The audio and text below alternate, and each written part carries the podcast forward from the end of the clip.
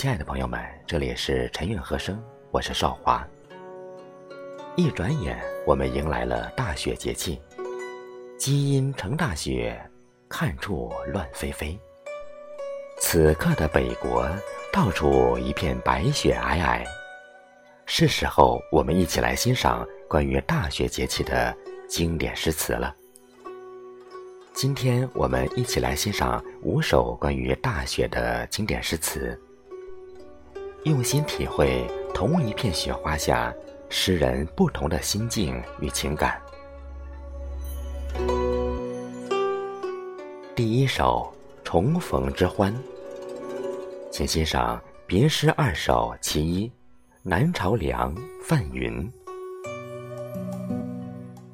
洛阳城东西，常作经时别。西去雪如花。今来花似雪。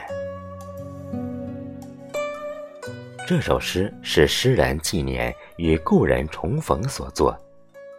前两句是写离别空间之远、时间之长，也就显得重逢更加的难能可贵。而后两句借用雪和花两个意象，将情景交融。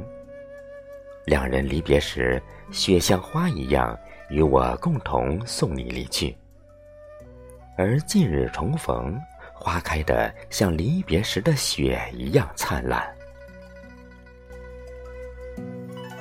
后两句将时间和空间也交融在一起，冬与春，雪与花，离别与重逢，悲伤与喜悦，都蕴含其中。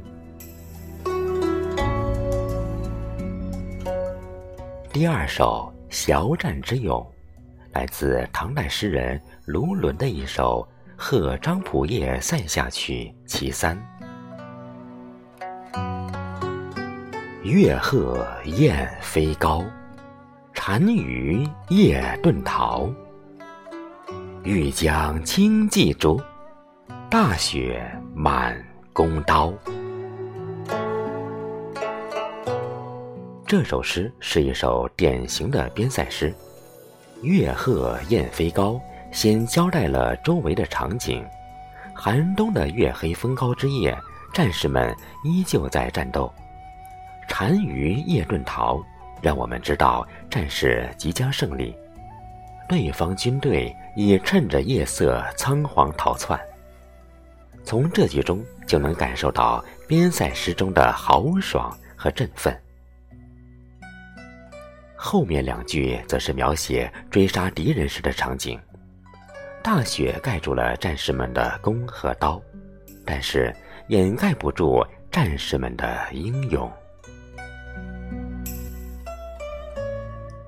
第三首描绘孤空之际，是唐代著名文学家柳宗元的一首五言绝句《江雪》。千山鸟飞绝，万径人踪灭。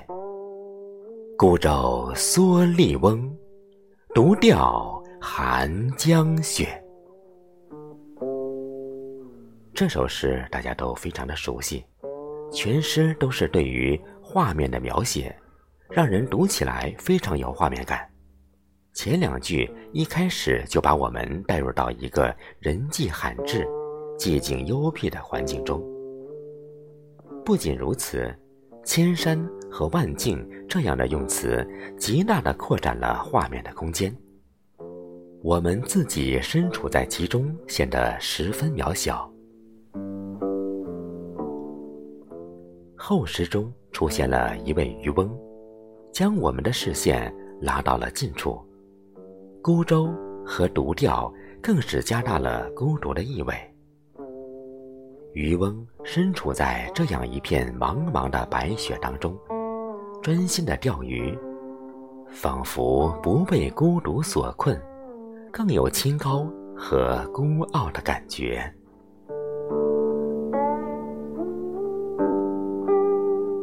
第四首是唐代大诗人李白让我们感受到生死之恨的一首歌行体古诗《北风行》。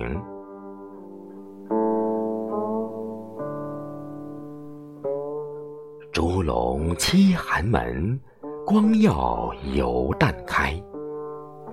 日月照之，何不及此？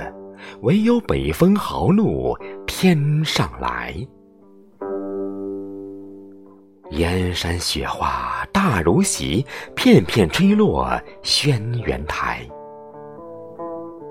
幽州思妇十二月，停歌罢笑双蛾吹。倚门望行人，念君长城苦寒，良可哀。别时提剑就边去。以此虎纹金柄察，终有一双薄羽剑，蜘蛛结网生尘埃。剑空在，人今战死不复回。不忍见此物，焚之已成灰。黄河捧土尚可色，波风浴雪恨难摘。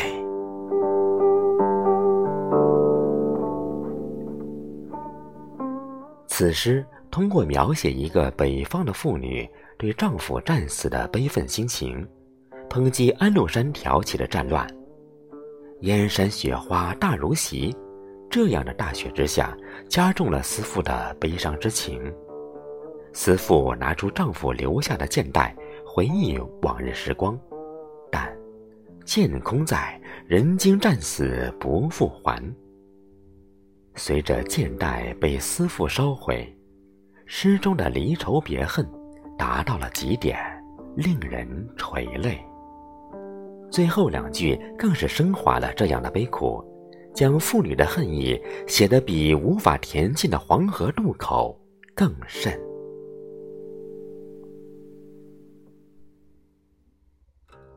第五首，写飘雪之喜，是元代诗人王旭的一首《踏梭行》，雪中看梅花。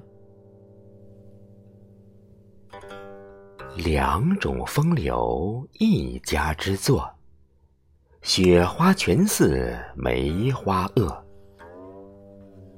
细看不是雪无香，天风吹得香零落。虽是一般，唯高一着。雪花不似梅花薄。梅花散彩向空山，雪花随意穿帘幕。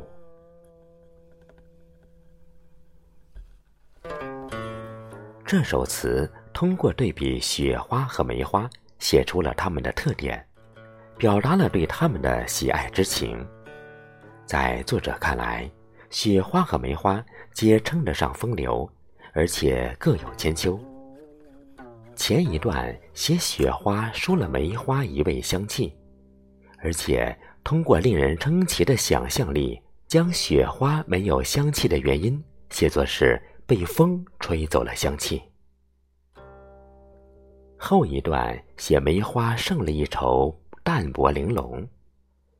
两花都是凛冬中的风流之物，它们各展所长，有异有同，将冬天装扮得更加有魅力。